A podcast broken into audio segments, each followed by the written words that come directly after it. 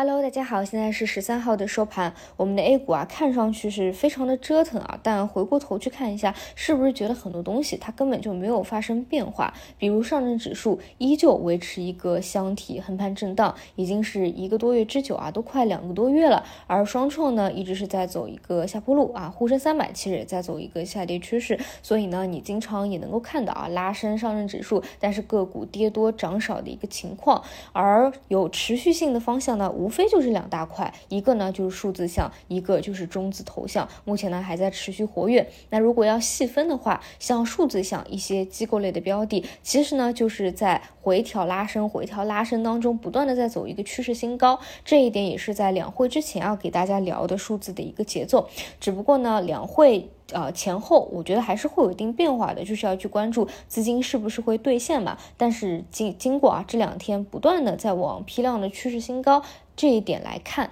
其实呢资金是没有啊，就是因为大会结束就抛弃这个方向，或者说出现一个深度的调整了。因为呢这个主线大主线还是比较明确的，而且呢。给到国策这个力度那么高，未来呢也大概率会出一个业绩的，所以呢，像机构类的资金或者短线的资金啊，还在核心的标的里面反复的折腾，所以在当中呢就是一个内部的轮动。如果说你能够盯着啊数字这一块去做，那相对在这个市场当中啊还是有一定的赚钱效应的，因为其他板块说实话真的就是阴跌的为大多数了。那么 AI 这一块呢，就是文心一言这一块呢，也得给大给大家打一个预防针啊，就是市场上。其实我看下来啊，就是大部分人说呃的一个说法就是啊，文心一言可能会不及预期。那这一点呢，我们也不能去死多头，对吧？我也给大家讲的很清楚，周四在我看来就是一个变盘点。如果说这个产品是能够引起大家的热议，或者说比较轰动，或者说比较超预期的，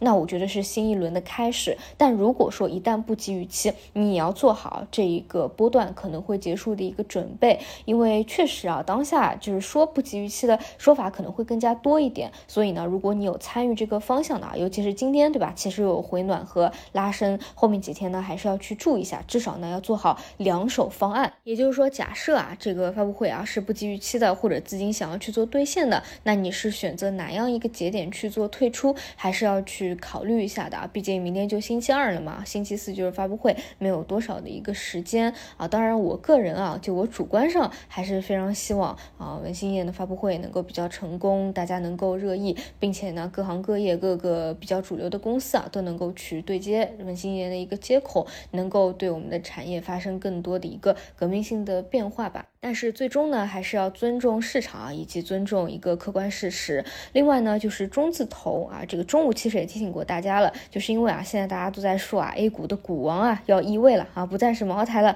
要变成移动了。这一点呢，还是得注意一下啊，毕竟当现在的一个量能来说，你去支撑全部的中字头进行一个集体的拉升啊，而个股呢，其他的个股板块在阴跌的，这个也不太可能。本身呢，分化割裂性也太强了，所以呢，我倾向于啊这一块后面将。今天其实是一个短期的小高潮了，对吧？像移动都达到涨停板这个位置了，那大概率呢后面就是会有一个分化，所以这个节奏呢还是要把握好啊。再说一说啊，其实移动跟茅台还不太一样，因为移动的这个流通流通盘啊，毕竟还是比较小的，而且还有很大一部分资金呢，它是在锁仓的，所以实际去拉升一个涨停耗费的资金啊，可能没有大家想象的这么多啊。所以给大家总结一下，目前呢一个上证就是看箱体结构。其他的指数呢，其实是已经连续啊，在一个下跌通道当中了。应对的方式呢，就是一些周期底部的啊，那你就长期持有啊，不要因为短期的一个波动去频繁的做短线交易。